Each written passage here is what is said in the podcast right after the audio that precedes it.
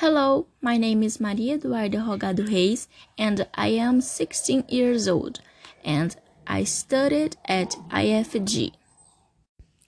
Hi, my name is Isabela Maria Andrade and I am 16 years old. Discussion 5 Work, worked, have a worked. 1. Do you have a job? Yes, I do, because I consider that studying is also a job, even if unpaid. That's my job is to be a student. 2. Where are you working at present? I am working at the IFG, Campus Uruaçu, as a student. 3. Where have you already worked?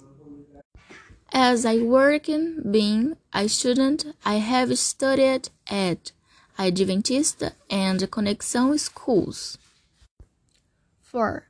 How often do you work at home?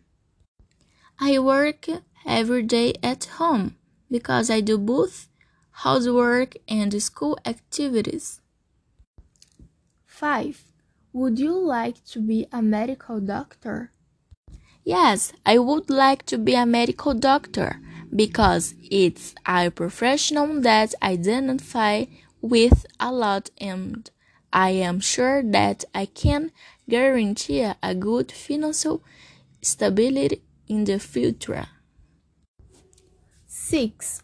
Would you work as a police officer? No, I wouldn't work as a police officer because I consider that profession very dangerous. 7. Have you ever worked in a factory?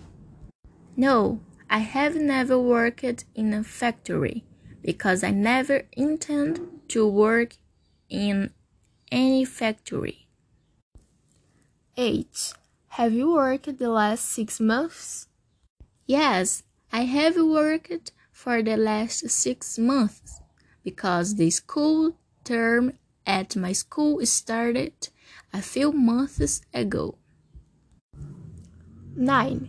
Did you work at home last holiday? Yes, I worked on the last holiday because I continued to study about some subjects and I still did the housework frequently. 10. Did you work in a gas station last year?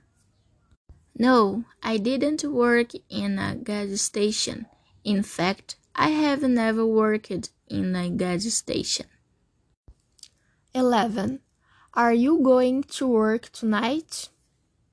Yes, I am going to work tonight because I need to finish school activities. 12. What is the job of your dreams? The job of our dreams should be to send a message, or maybe it should be just a bunch of handle images that's in our it's to entertain is during sleep. But in fact, I would like to be a medical doctor because I think I can help a lot of people. 13. If you could choose your salary, how much money would you like to get? Since I want to be a doctor, I intend to earn an average of 5 to 10,000 reals. 14. What kind of work would you never do in your life? I would never want to work as an actress in my life because I don't like to expose myself to the public that much.